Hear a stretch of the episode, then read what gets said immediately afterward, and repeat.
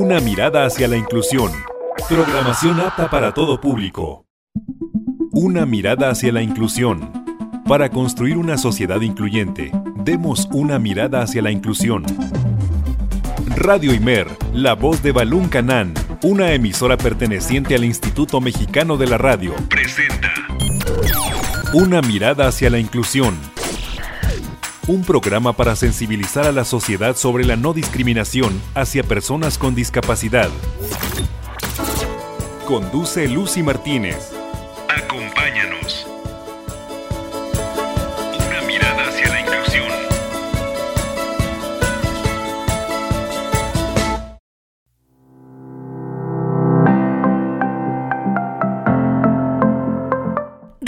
107.9 de FM y 540 de AM. Para mí es un placer poder acompañarte este lunes 5 de septiembre del 2022 a una emisión más de este programa Una mirada hacia la inclusión. No le cambies de estación porque el día de hoy vamos a tener un tema muy lindo, mágico e interesante porque vamos a hablar sobre el mundo mágico de los colores enfocado hacia personas con discapacidad.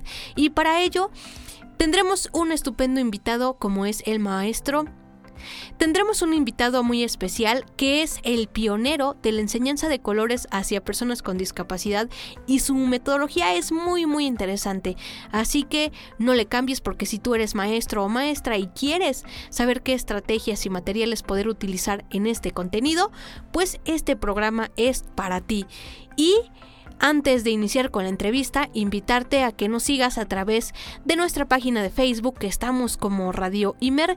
Justo estamos transmitiendo totalmente en vivo ahorita, así que date una vuelta por allí y Aparte, estamos en www.imer.mx diagonal radio Imer y por supuesto nuestras dos frecuencias en el 107.9 y en el 540. Y aparte decirte que si te has perdido una emisión de este programa, puedes volverlo a escuchar en Google Podcast, Spotify y la mayoría de plataformas de podcast más populares que tú conozcas. Además tendremos la canción de la semana y, por supuesto, un cuento de la autoría de nuestro invitado. Así que, de verdad, no te muevas de tu lugar, acompáñame a la entrevista porque ya iniciamos. Esto es una mirada hacia la inclusión en Radio Imer, la voz de Balún Canán.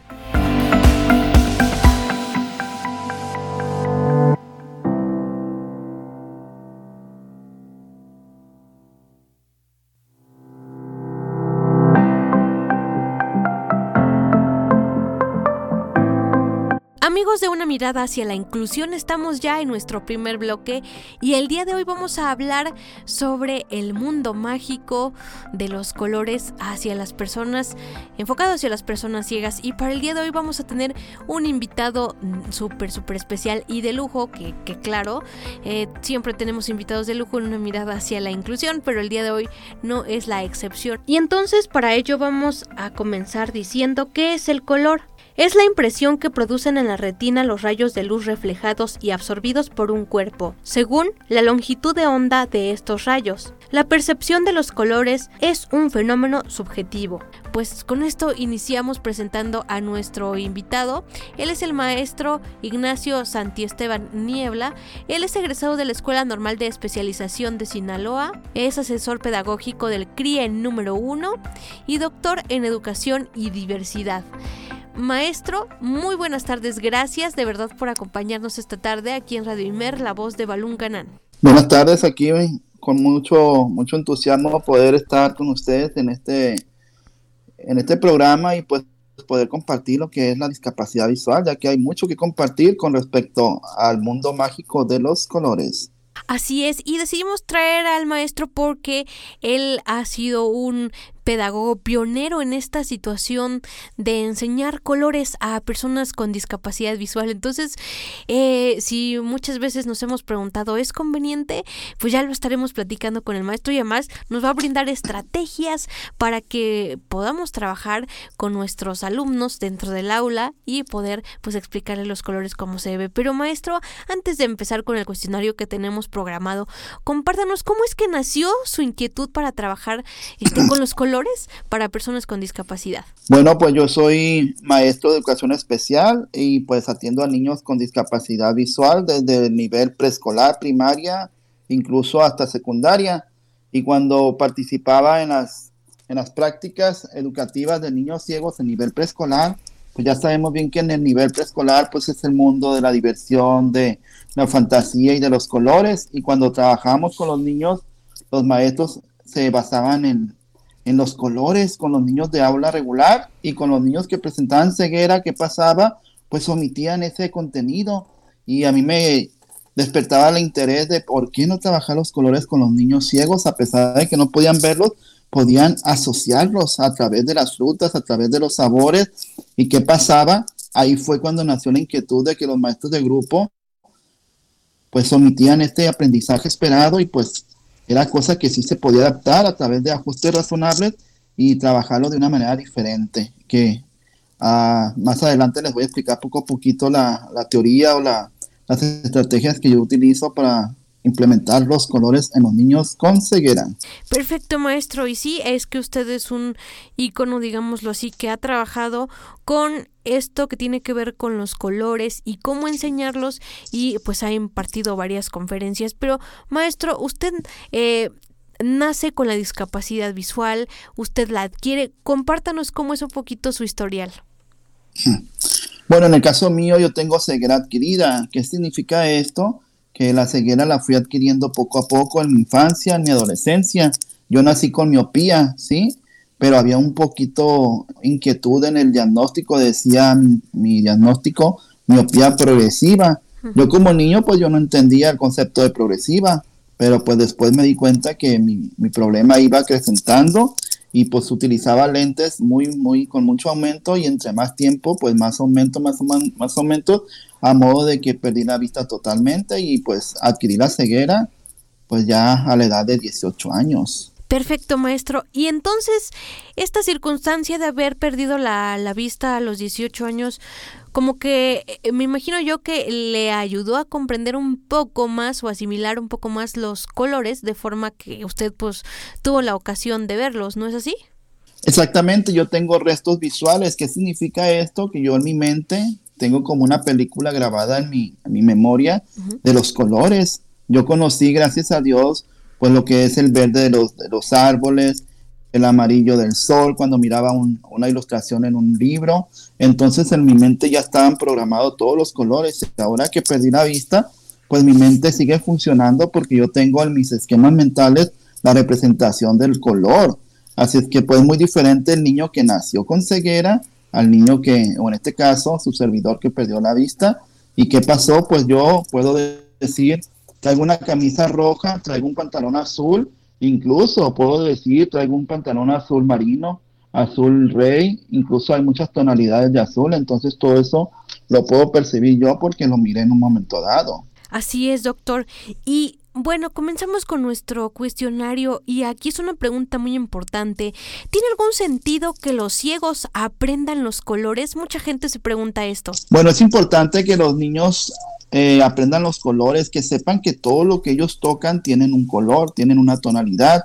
Entonces, esto se da a través de, de asociaciones. ¿Qué pasa? Los niños de preescolar dicen rojo con verde como las, las hojas de los árboles.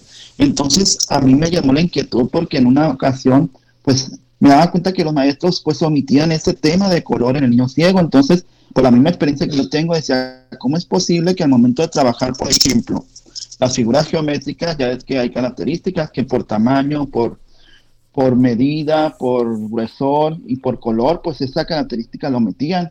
Entonces a mí me dio la, la inquietud de trabajar pues eh, los colores a través de asociaciones. Entonces el niño tenía que asociar los colores, en este caso rojo como la manzana, verde como las hojas de los árboles, amarillo como el sol, entre otros colores, y así es como nosotros asociamos. Claro que un niño ciego jamás va a entender lo que es en sí un color, pero sí lo puede asociar con, con la vida cotidiana que él lleva. Al momento de comerse una manzana, sabe que es de color roja. Incluso me han dicho, pero hay manzanas de otros colores, amarillas, verdes, pero lo típico pues que la manzana es de color rojo. Así es como lo trabajamos con nivel preescolar Y de primaria, pues es otro proceso, porque el niño tiene que asociar que no nomás en la manzana está el color rojo, sino que hay diferentes objetos, como en este caso la fruta de, la fresa es, es, roja, la sandía en la parte interna es roja, entonces él tiene que ir construyendo nuevos conceptos de que no nomás en, en la manzana está el rojo, sino en muchas cosas que él puede adquirir en un momento dado. Perfecto, doctor. Y se me hace muy interesante esto que nos está compartiendo porque seguramente muchos maestros a nivel preescolar se preguntan, y bueno, ¿cómo le podemos hacer? Pues aquí está el testimonio del maestro Santi Esteban que pues nos está este compartiendo un poquito de cómo es que ha diseñado y gracias a que él pues tiene como esa noción de los colores ha podido mm, diseñar materiales o usar representaciones que le permitan apoyar a los alumnos en este sentido. Pero, eh, doctor, eh, ¿qué importancia tiene que las personas ciegas o con baja visión tengan conocimiento o noción de los colores? Bueno, es importante al momento de hablar en el ámbito educativo, si estamos en un libro que dice, tacha con una X los, los objetos que son de color rojo. Entonces aquí, ¿qué pasa? Pues muchas veces tenemos que decirle de manera auditiva al niño la imagen, irá, en esta imagen hay una manzana, una pera, unas uvas, ahora tú me vas a decir cuáles son de color rojo. Entonces es significativo, imagínense que nos omitamos ese aprendizaje de que no, porque él no mira, no podemos trabajar los colores. Entonces yo siempre he dicho que los colores sí se pueden trabajar siempre y cuando haya disposición de los padres, de los maestros, de educación especial y de habla regular, porque los niños pueden comprender este aprendizaje a través de sus sentidos, ¿sí? A falta de la vista, pues sabemos bien que tenemos el auditivo, el tacto, el gusto, entre otros, entre otros sentidos. Y es muy importante que, se dé a conocer en los aprendizajes esperados este, este conocimiento con los niños ciegos, ya que ellos solamente carecen de la vista, más no carecen del, del aprendizaje, sino todo lo contrario, pueden aprender incluso hasta mejor que los niños que tienen visión normal. Y tocó puntos muy necesarios, maestro, por ejemplo, fortalecer, ¿no? Los demás sentidos que se tienen a falta de la visión, pero aparte de esto, también hay que tener la disposición y la empatía con nuestros alumnos para poder pues orientarlos, ¿no? Y aparte, eh, diseñar materiales que sean acorde tanto al niño que tiene discapacidad como al que no la tiene, porque entonces puede recibir eh, el niño que, que tiene eh, discapacidad visual a lo mejor un poquito de ayuda por parte de sus compañeros y es una forma también de que se logren los aprendizajes esperados que, que se establecen en los planes y programas de estudio, tanto de preescolar como de primaria, que son como los lugares cruciales donde los niños empiezan a hacer este conocimiento del mundo, de los colores y, este tipo de cosas. Pero maestro, ¿usted ha diseñado material didáctico o así para que los niños puedan reconocer los colores? Exactamente, yo siempre, mi teoría es de que si no tenemos material palpable para el niño ciego, el aprendizaje va a ser auditivo, pero debemos de implementar el tacto, ya que a falta de la vista podemos tocar, escuchar, que son los sentidos primordiales.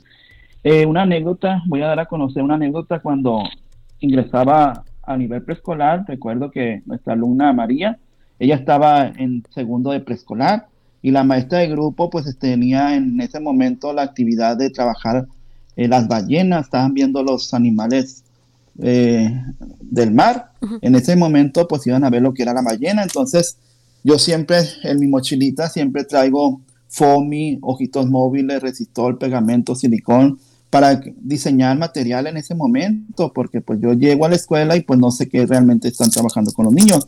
Entonces la dinámica consiste en que todos iban a, a colorear una ballena. En el caso de la niña con ceguera, pues yo saqué un foamy de mi mochila, de mi maletín, saqué mis tijeras y empecé a, diseñar eh, la ballena. Entonces diseñé la ballena, le puse el ojito, la aleta, y cuando menos pensé se acercó una niña de las más inquietas. Maestro, ¿qué hace? Rebeca, recuerdo el nombre. Estoy haciendo una ballenita. ¡Ay, qué bonita! Me dice la niña con aquella ternura. Qué bonita, pero la ballenita está, está, las ballenitas no son rojas, me dijo. Y le dije, ¿por qué dices que son rojas? Porque la que usted hizo para María es de color rojo. Entonces yo, mi objetivo era más que nada darle a conocer a la niña la imagen de cómo era una ballena, que la tocara, la palpara por medio del FOMI, pero yo nunca pensé en el color. Y a partir de esa actividad siempre cuido la tonalidad de los colores. Entonces en este momento la ballenita era color rojo, pero pues yo no pensaba que en el color. Y de repente la maestra del grupo escuchó, escuchó la conversación y le dijo, Rebeca, la ballenita que hizo el maestro se cortó y pues tiene todo de color rojo. Y la niña Rebeca empezó, ay, pobrecita ballenita. Entonces se armó una polémica del color y desde esa, esa vez yo siento que los colores, si voy a hacer una, por ejemplo, si voy a hacer una piña y no traigo el color amarillo, entonces omito eso. ¿Por qué? Porque tengo que cuidar el color, porque el niño se encuentra dentro de un grupo donde hay niños que miran. Entonces los que miran, pues como que no coinciden que la ballenita era de color rojo sabiendo bien que puede ser azul o gris. Oiga, maestro, y entonces, por ejemplo, este tipo de materiales se puede se le puede poner un un, un, algo de textura o así para que puedan aprender a diferenciar los los colores? Podemos asociarlos con texturas, pero más que nada el niño toca y asocia que le decimos, esta bañenita es de color eh, azul, azul como el agua, entonces ella sabe que esa tonalidad pues está en el azul, pero muchas veces, por ejemplo, si yo digo, vamos a hacer el pececito de colores, yo le puedo poner muchas lentejuelas de colores para que el niño sienta que tiene como escamitas, entonces a, a partir de que el niño toca, sabe que hay muchos colores, muchas tonalidades, pero también sabe que hay texturas donde cada, cada circulito pues es una, un color diferente, entonces también se puede trabajar a través de texturas, pero pues tenemos que tener mucha creatividad los maestros para poder implementar este tipo de estrategias con los niños ciegos. Qué interesante, la verdad es que ahorita ya nos está haciendo, nos hizo imaginar esa anécdota, ¿no? De, de la niña y la ballenita, pero pues son, son cosas que se quedan, ¿no? En la mente de un maestro y cuando se tiene la disposición, como ya lo estamos viendo, se pueden hacer muchísimas cosas y la creatividad que pues no, no ha de faltar. Pero, eh, ¿cómo los docentes de grupo maestro pueden enseñar colores a los estudiantes con discapacidad visual? Bueno, en el momento de que estamos en preescolar, lo típico es, vamos a, vamos a dibujar, eh, no sé, el medio de transporte, por ejemplo, el carro.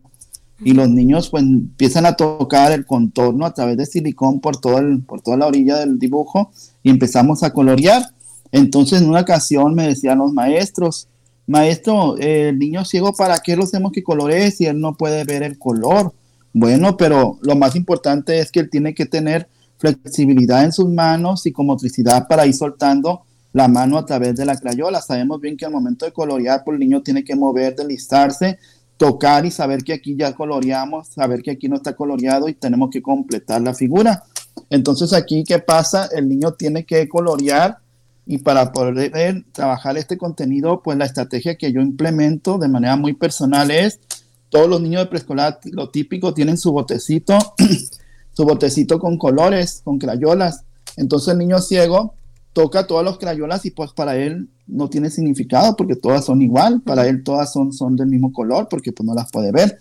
Entonces me di la tarea de diseñar, por ejemplo, por medio de asociaciones, sabemos bien que el rojo es como el corazón, el verde como una hojita de, color de, árbol, de hoja de árbol, el amarillo como un solecito. Entonces lo que yo hice, empecé a crear y innovar cosas, de qué manera, de qué manera, y se me ocurrió que la crayola roja podemos cortar un, un corazoncito de foamy, ponérselo en la parte superior y el niño toca la crayola y toca la parte superior y dice que ahí hay un corazón, pues sabe bien que ese color es de color rojo. Si toca que hay una botita, sabemos bien que la bota pues es de color negro. Entonces, dependiendo el dibujito que él va tocando con foamy, es el color que él sabe que tiene que usar para colorear, ya sea lo típico que una manzana, pues de color rojo. Si hacemos una bota, pues hay que colorearla de color negro. Y así es como trabajamos y los niños que miran se sorprenden e incluso me dicen, es que María ya mira porque agarra los colores sin preguntar, pero ¿cuál es la consigna que María asocia el color a través de la imagen en FOMI. Y pues es un resultado muy significativo para los niños. Excelente, no, pues qué, qué buenas ideas, eh, maestro, y qué bueno que nos las, nos las está compartiendo aquí en una mirada hacia la inclusión, porque así, pues los niños que tienen discapacidad visual van a poderse integrar a estas actividades que pues se piensa que solo es para los niños que no tienen ninguna discapacidad y que pues tienen esa curiosidad de, dibujar y de colorear, pero pues ya vimos que con relieve y las crayolas totalmente eh, este, diseñadas y todo eso, sí se puede lograr esto y pues el niño además se va a sentir muy bien en la clase y va a sentir que es parte del grupo al igual que sus compañeros y eso es muy necesario para el correcto desarrollo de esta de esta situación y de esta tarea. Pero maestro, ¿qué le parece si me acompaña nuestra primera pausa y ya regresamos aquí a una mirada hacia la inclusión? Ok, me parece perfecto. Bueno, pues no le cambien porque eh, regresando de la pausa vamos a escuchar un cuento de la creación de nuestro invitado eh, que se llama El camaleón comelón y aparte vamos a escuchar la canción de la semana.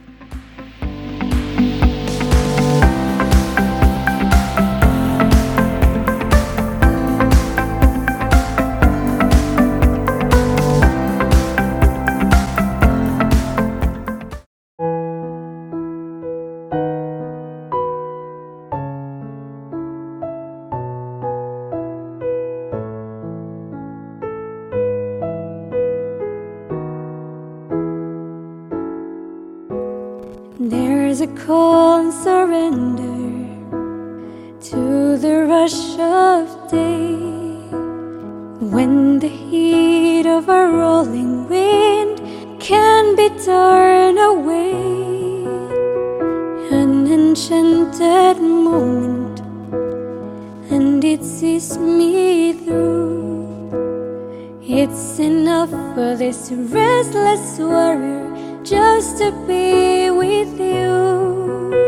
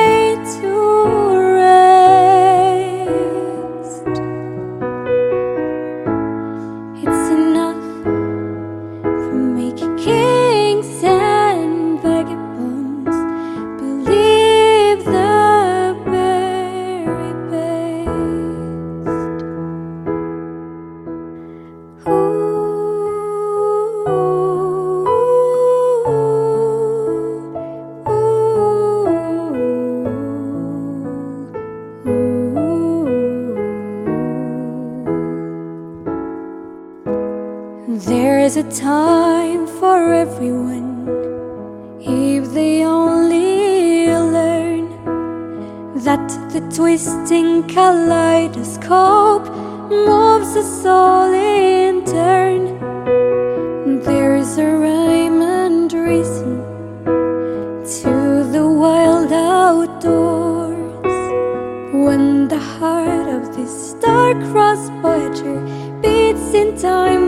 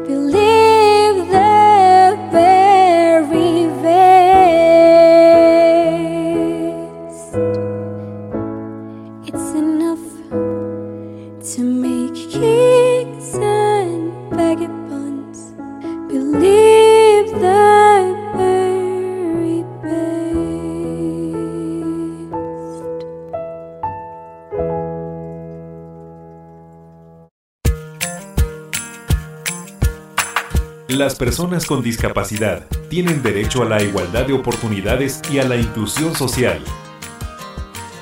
Una mirada hacia la inclusión. Continuamos.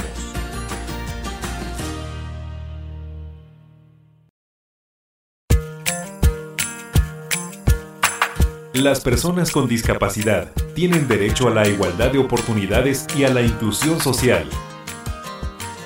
Una mirada hacia la inclusión. Continuamos.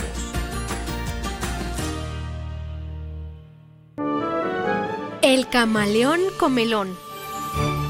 En un lugar muy lejano, un camaleón recorría tranquilamente una vereda. Caminaba y caminaba deseando llegar a un sitio agradable para descansar. A lo largo del camino el camaleón miraba árboles muy verdes y cuando se acercó a esa zona se dio cuenta que era una huerta de ricas frutas. Entró el camaleón apresuradamente y lo primero que se encontró fue un árbol de suculentas manzanas. Se subió y empezó a comer una por una. Cuando terminó, se dio cuenta que su cuerpo cambió de color. Ahora era rojo. Prosiguió caminando derecho y se encontró con un viñedo de deliciosas uvas. Ah, el camaleón. Siempre con su pasito lento, trató de caminar más hacia la derecha de la huerta y se encontró unas deliciosas piñas que estaban sobre el suelo. Probó una y ahora se puso de color amarillo. Se dirigió el camaleón hacia la izquierda de la huerta y se topó con unas sabrosas zanahorias que estaban por debajo de la tierra. Jaló una y se la acabó apresuradamente. Se miró una patita, luego la otra y la otra. Había cambiado de color. Color naranja. Naranja como la zanahoria.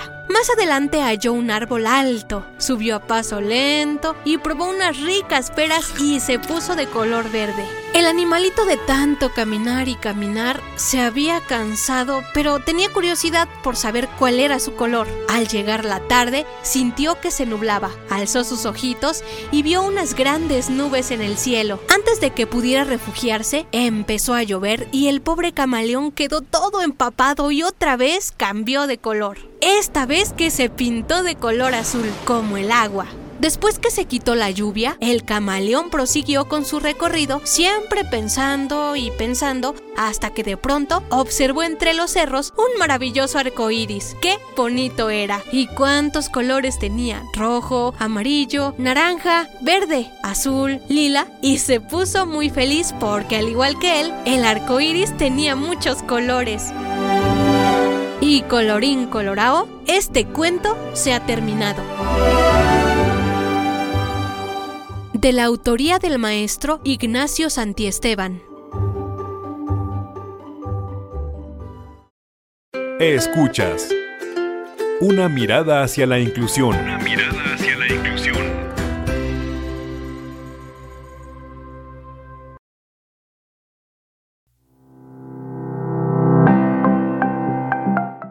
De regreso aquí una mirada hacia la inclusión en nuestro segundo bloque.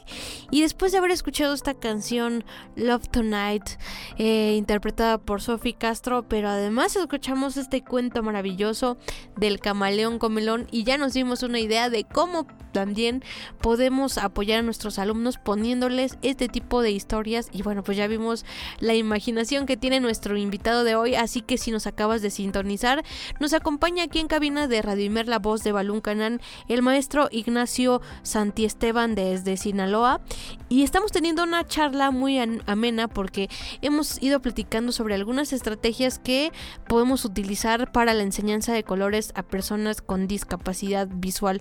Pero retomando nuestra plática, maestro, ¿qué estrategias se pueden usar dentro del aula este, pues para apoyar a un niño con discapacidad visual en cuanto a la creación de, de los materiales que ya hemos venido platicando? Ok, una de las, de las actividades que yo implemento en educación preescolar y primaria es el relieve en la imagen. Sabemos bien que las imágenes son de manera plana, por ejemplo, agarramos una hoja y ponemos un, un, un corazón los maestros de habla regular pues empiezan a utilizar la técnica del relieve en silicón. A través de una pistola de silicón van diseñando el contorno de todo el corazón para que el niño lo pueda tocar, lo pueda palpar. Pero algo muy curioso, yo siempre era típico de utilizar la técnica del silicón en relieve, Pero a partir de una estrategia, de una actividad que hice, fíjense bien lo que pasó.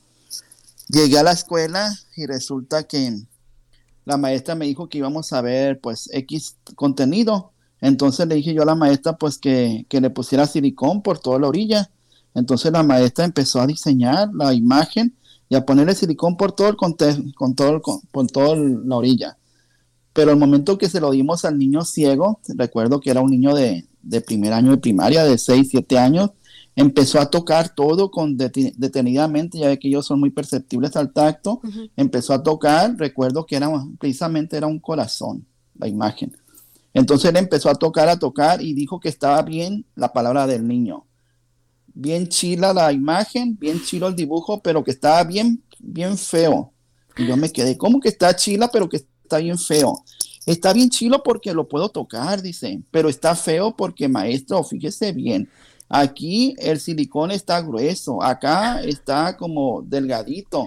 Resulta que la maestra como que se le iba acabando el silicón y pues empezaba a salir menos. Entonces como que se le acabó el silicón y, conectó otro silicón nuevo y empezó a salir súper grueso. Entonces el niño al momento de ir percibiendo todo el, el contorno, el niño quería la misma el mismo gruesor desde que empezaba hasta terminaba. Entonces me puse a reflexionar que era cierto, que estaba muy distorsionada la, el relieve. Entonces ahí me di a la tarea de buscar estrategias y desde ese momento dije, ¿qué, qué puedo hacer? ¿Qué puedo hacer? Entonces recuerdo que traía ahí un cordón de un zapato que ahí tenía como material. Agarré el cordón y empecé a ponerle de igual de silicón, le empecé a poner todo el cordón por toda la orilla al corazón, entonces desde que empezaba hasta que terminaba el mismo contorno, el contorno era el mismo. Entonces ahí dijo el niño, este sí está bien chilo porque se siente bien desde que empieza hasta que termina. En conclusión, desde esa actividad, los niños son muy críticos y constructivos. Desde esa actividad aprendí que no debo usar silicón para el relieve, solamente para pegar. ¿Por qué? Porque el niño quería tocar la textura desde que empezaba hasta, hasta que terminaba. Entonces utilizo lo que es el listón cola de rata y también existe un cordón más grueso de manera comercial, el cordón cola de ballena, que es un poquito más grueso y más achatado. Entonces desde ese momento yo utilizo el relieve a través de cordón para que el niño toque y palpe y sienta y de manera visual se mira bonito porque si el cordón es negro, pues todo el contorno está de color negro para que los niños que miran, pues miren como, como el margen que se mire bonito visualmente. Y desde esa vez, pues utilizo solamente los cordones, ¿sí? Para poder poner los relieves de una figura. Y pues yo siempre he dicho que la figura debe ser sencilla. ¿Para qué tanto, tanto garabato, tanto movimiento de, línea? Sino que yo nomás quiero es que se conserve la, la silueta de lo que viene siendo el corazón o de cualquier figura, por muy sencilla que sea. Ok, maestro, y aquí entramos a una pregunta que va ligada a la anterior. ¿Cómo representar figuras geométricas, animales o el arco iris con colores perceptibles a los alumnos ciegos? Ok, muy bien, muy buena pregunta. Eh, los círculos, las figuras geométricas sabemos que existen cuatro básicas: círculo, cuadrado, triángulo y rectángulo. Entonces, yo trato de decirle a los maestros, vamos a trabajar a través de figuras geométricas me pueden hacer las cuatro figuras geométricas con papel corrugado, otras cuatro figuras geométricas con foamy, otras cuatro figuras geométricas con papel panilla. Entonces aquí el niño tiene que percibir la, figura geométrica a través de diferentes texturas. Si se dan cuenta, estamos trabajando la percepción táctil. De igual manera, el arco iris sabemos que, existen muchos colores de, de, colores pasteles. Sabemos bien que son como siete colores del arco iris pero podemos decirle a un niño que solamente tenga tres colores. Y cuando trabajamos los tres colores, que sería el color grande, el color mediano y el color chico, y las dos nubecitas que están a los, a los lados. Entonces yo siempre les digo, hay que hacer el arco iris en una hoja, pero hay que, hay que recortar el contorno y darle el arco iris así como de manera mm, táctil para que no esté representada en foamy, sino que esté recortada y que el niño toque la partecita donde está la nubecita izquierda, la nubecita derecha, que se sienta como, como el despliegue del, del, color chiquito, del mediano y del grande. Y cuando va a colorear, pues el niño igual, ya tiene sus colores con las imágenes. Si va a colorear el más grande de color verde, pues va a agarrar la crayola de, donde está la hojita. Si el del medio va a ser amarillo, va a agarrar la crayola de donde está el solecito. Y si el chiquito es rosita, pues a lo mejor la crayola tiene un moñito de color rosa. Y así es como coloreamos a través de, del arco iris. Y esas son las estrategias que yo utilizo para representar, en este caso, los, los animales. Los animales, yo siempre les maestro, si vamos a representar, por ejemplo, al perro, hay que hacer solamente la silueta del perro ponerle un ojito móvil en el donde va la parte del ojo y solamente representar la silueta. En caso de que sea un animal, por ejemplo, con aletas, pues hacer la silueta, el ojito y la aleta. ¿Y para qué hacer tanto, tanto garabato si el niño solamente tiene que construir lo que es la imagen del contorno? Si lo queremos hacer de manera tridimensional, pues podemos darle un monito de un monito de peluche de un de por ejemplo de un osito, ya dibujó el osito, ya lo colorearon, Ahora vas a tocar el osito de cómo es de peluche o un, ojito, o un osito de, plástico. Y el niño ya empezó a captar la información de manera tridimensional, en tercera dimensión. Es, es, conveniente trabajar en segunda dimensión, que viene siendo el relieve, pero de igual manera en tercera dimensión, para saber que los objetos existen tal y como, como se dan en la realidad. Claro, maestro. Y sí, eh, recordarle a nuestra audiencia de Radio La Voz de Balún Canán que las personas con discapacidad visual perciben los objetos, las cosas que tienen a su alrededor por medio del tacto y una forma de construir las imágenes eh, de algún animal, de alguna forma o alguna figura, pues es por medio del tacto, ¿no? Entonces hay que dejar que nuestros niños toquen, que exploren, que conozcan el mundo que los rodea, porque muchas veces los padres como que los limitan en, ciertas circunstancias, quizá por miedo a que puedan este, sufrir un accidente, pero es necesario que los niños exploren con mucho cuidado y con supervisión. Y así pues van a ir formándose pues estos conceptos este por ejemplo del arco iris que hemos venido platicando de alguna fruta de alguna verdura no como ya lo dijo el maestro primero que lo dibujen y luego que lo toquen de forma pues ya en tercera dimensión como lo comentó nuestro invitado. Pero maestro ya hablamos de, de cómo representar este las figuras qué materiales usar pero una pregunta indispensable ¿Cuáles son los colores primarios y cómo explicárselos a un alumno ciego? Bueno, sabemos bien que los colores primarios pues se representan con aquellos que no se pueden mezclar ya que son únicos. Desde el momento que los compramos o los adquirimos pues son sólidos, son de una sola tonalidad, como, como por ejemplo el azul, el amarillo y el rojo. Entonces esos son los colores primarios que no se pueden mezclar porque son los colores como iniciales, primitivos. Entonces aquí, ¿qué pasa? Sabemos bien que en preescolar trabajamos por medio de acuarelas, por medio de, los pinceles, entonces el niño toca ese, ese líquido y sabe que ese líquido es de color rojo. Entonces ya le decimos que es rojo como la sangre cuando nos cortamos. Este color es, es por ejemplo, de color eh, azul como el agua. El agua que nos tomamos es azul. Entonces así le hacemos los colores primarios para que los asocien. En el caso del amarillo, cuando salimos al sol, sentimos los rayos del sol, eso viene siendo el sol, que es amarillo, los rayos del sol. Entonces tenemos que buscar asociaciones de la vida diaria para que ellos sepan que, pues que así se trabaja. Una anécdota me gustaría dar a conocer. En una ocasión me dijeron, maestro, pero el agua no es de color azul, es de color transparente. Y pues es cierto, de manera visual, yo me acuerdo que el agua cuando la echamos en un recipiente, pues es líquida, es transparente, insípida, sin color, sin olor, sin... Entonces a lo que me refiero es que sabemos bien que en pocas, en pocas dimensiones el agua es transparente, pero cuando lo vemos en muchas, en muchas dimensiones, como en el mar, sabemos bien que se mira verde, azul, verde, azul el agua. Entonces yo siempre he dicho, en el ámbito educativo, cuando hacemos un, mapa, coloreamos el mapa y ¿qué pasa? El océano lo pintamos de color azul. Entonces, sí, ah, claro, en el ámbito educativo, el agua se representa de color azul. Sabemos bien que en la vida cotidiana, pues puede ser, en términos químicos, pues es transparente porque pues no se mira el color. Pero sí quiero aclarar que en el ámbito educativo, totalmente de acuerdo cuando pintamos algo que viene siendo el agua, un océano, un río, un mar, pues es de color azul. Perfecto, maestro. Y bueno, aprovechando que lo tenemos aquí en el estudio, compártanos cómo le surgió la idea o cómo, cómo fue que creó el cuento del camaleón comelón que lo acabamos de escuchar. ¿Cómo fue ese momento? Bueno, a mí me gusta mucho desde el principio, desde que empecé a trabajar con niños de, de 4, 5, 6 años, pues me sentí en el mundo mágico de la fantasía.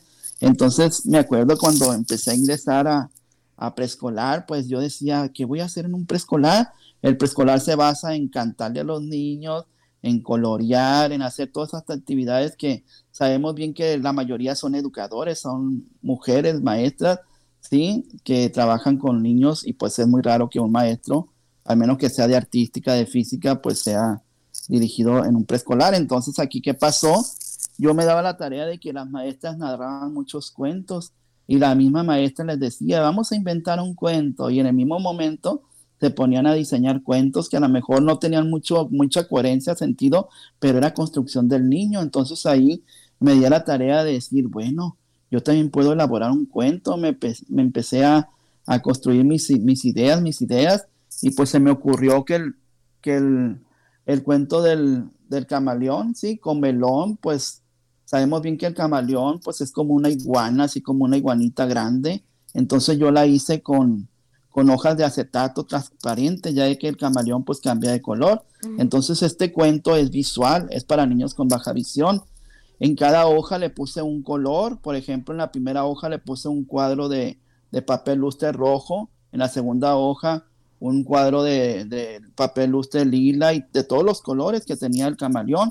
Entonces en cada color, por ejemplo, al lado izquierdo le ponía una manzana de foamy y abajo en braille le ponía la palabra manzana y a la derecha rojo. Entonces el niño podía tocar el camaleón de manera táctil, lo podía poner arriba del color rojo y se ponía se, convertía en color rojo porque se ha comido una manzana roja, pues era pura fantasía. Y al momento de estar en primaria, pues el niño tiene que leer la palabra rojo y la palabra, pues en este caso manzana. Y así sucesivamente hasta llegar a la, a la, a la terminación del cuento, donde él se da cuenta que el camaleón cambia de color al igual que el, el arco iris. Entonces hice un arco iris con los, con los diseños de, de limpiapipas, siete limpiapipas. Sabemos bien que el, el, el arco iris tiene siete tonalidades y tenemos dos nubes con FOMI. Entonces diseñé el cuento. De hecho, este cuento es ideado para niños ciegos y con baja visión. Y pues lo tenemos en físico. Aquí en mi mano lo tengo, pero pues es eh, ahorita es solamente auditivo, no podemos verlo de manera visual. Si fuera visual, pues se los enseñara, pero pues ahorita es solamente auditiva la información. Y esa fue la, la, inquietud de que se hizo ese cuento por creación de su servidor y pues me ha dado muy buen resultado. Y es el que ustedes encontró en las redes sociales, que fue como, a causa de ese cuento, fue como nos contactamos usted y yo. Si quiere decir la anécdota de cómo surgió esta comunicación entre usted y yo para poder hacer este programa. Creo que sí, maestro, pues es que andaba yo en búsqueda de un material porque pues andamos eh, inmiscuidos en otras cuestiones educativas y encontré este cuento por, por, por una investigación que andaba yo realizando y pues me di a la tarea de buscar al creador y lo pudimos traer aquí a Radio la voz de Balún Canán porque me pareció muy interesante el trabajo que ha hecho el maestro Santi Esteban y darme cuenta que es una referencia, ¿no? En este, en este sentido de los colores para la, la enseñanza. Pero maestro, ya hablamos de toda esta situación, pero ¿cuáles son los retos al enseñar colores a personas con discapacidad? Bueno, que cumplan con un currículo al igual que los niños con visión normal, ya que para ellos no hay impedimento. ¿sí? El impedimento lo ponemos nosotros como los maestros. Al inicio decían los maestros, es que no se puede trabajar los colores. Maestra, ¿cómo que no se puede? Se puede asociar a través de imágenes. Y desde ese momento ya trabajamos la clasificación Incluso dicen los maestros, dame un cuadrado grande de color rojo. Entonces el niño agarra un cuadrado grande y busca el que tenga el corazoncito y sabe de qué es de color rojo. Dame un círculo pequeño amarillo. Entonces va a buscar el circulito, ¿sí? Que tiene esas características con, el, con la imagen de un solecito. Entonces la maestra se dio cuenta que sí se puede trabajar la característica del color. Sabemos bien que existen las formas, tamaños gruesor y color. Entonces aquí no debemos de omitir el contenido, sino adaptarlo, buscar ajustes razonables para que ese aprendizaje pues sea igual que todos, que podamos aprender lo mismo, pero de una manera muy diferente. Claro, con la creatividad del maestro. Yo siempre he dicho, una frase mía que me gusta compartir, decimos, el material didáctico no existe en las escuelas, lo que existe es la creatividad del maestro para elaborarlos. Eso es lo que yo percibo de los maestros para diseñar material didáctico. Y maestro, para usted como maestro con discapacidad, ¿qué es lo más difícil de trabajar en una escuela de educación regular? Lo más difícil, pero ¿en qué aspecto? ¿En qué? En el aspecto de la enseñanza del, del currículum.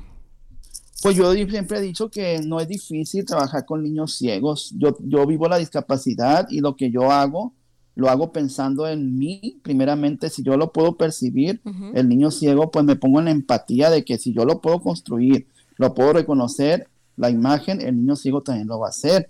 ¿Y qué pasa en una ocasión, una anécdota?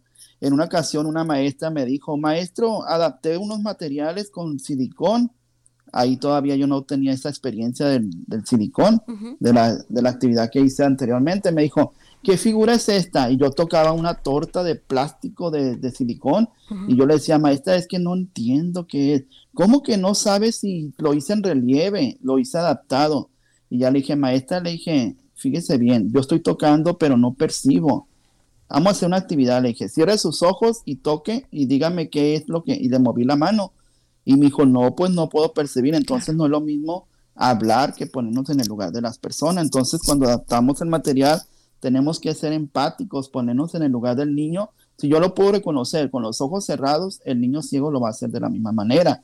Entonces no podemos exigir algo que no sabemos bien que yo lo estoy comprendiendo con los ojos cerrados. Y mi lema es, con respecto al aprendizaje del braille, aprendizajes ya más avanzados, todo lo que se trabaja en la currícula se puede hacer con los niños ciegos.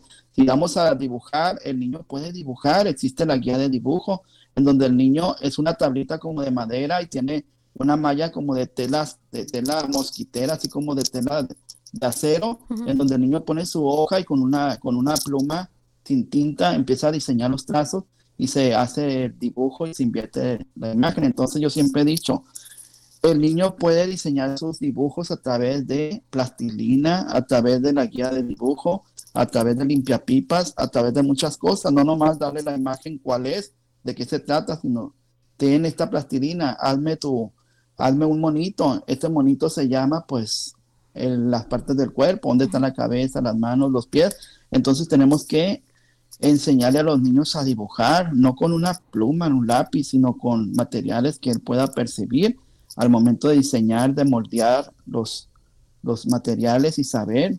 Yo no le puedo decir a un niño, dibújame un monito si nunca le he enseñado a hacer un monito. Él nunca va a saber cómo hacer un monito, le tenemos que enseñar una bolita en la cabeza, un palito es el cuerpo, un palito a la derecha es la mano derecha, a la izquierda, abajo, el palito derecho es el pie, el palito izquierdo hacia abajo es el pie derecho.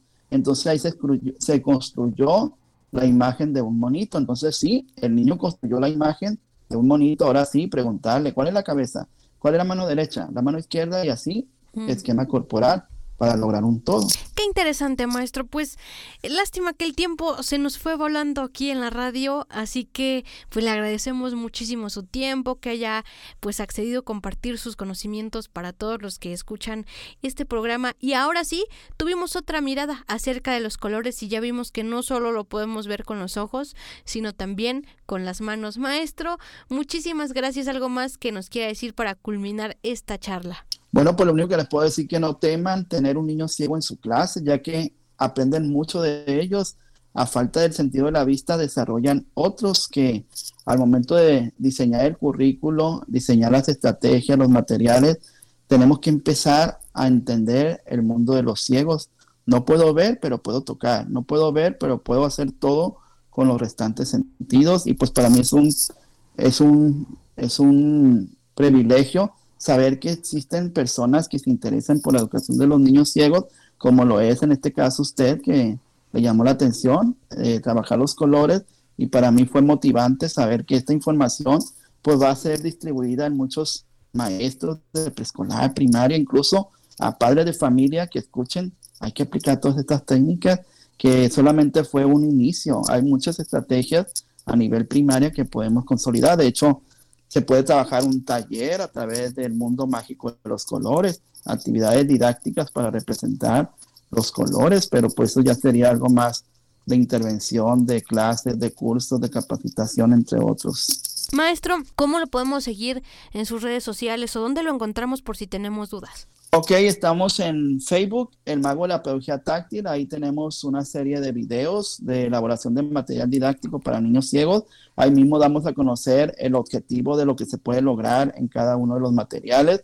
También compartimos eh, pequeños textos de anécdotas o actividades que se han diseñado por su creador, en este caso su servidor. Y pues estamos también en YouTube, eh, de igual manera en el Mago de la Pedagogía Táctil. Ahí damos a conocer videos donde yo apoyo a, muchas, a muchos padres de familia de Latinoamérica, de diferentes partes de, nuestro, de nuestra República Mexicana, Sudamérica, y pues ahí tenemos videos de lo que yo oriento a los padres, me regalan la información en través de un pequeño video, yo lo subo a mi página para que vean que todo lo que se trabaja con los niños ciegos están inmersos en, esa, en ese canal de YouTube.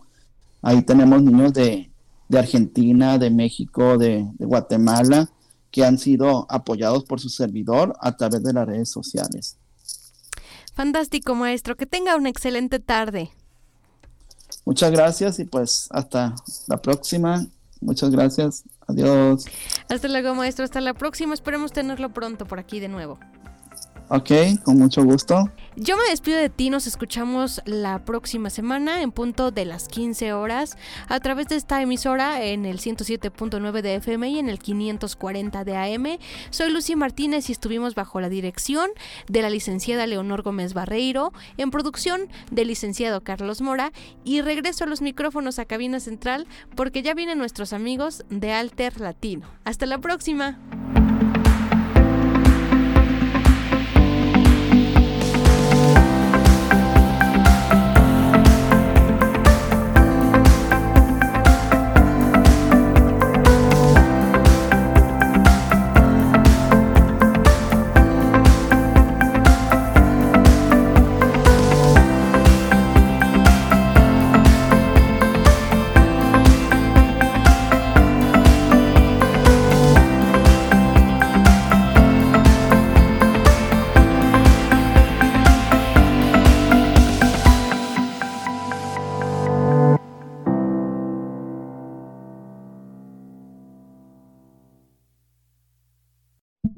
Radio Imer, la voz de Balún Canán, una emisora perteneciente al Instituto Mexicano de la Radio, presentó Una mirada hacia la inclusión. Una mirada hacia la inclusión.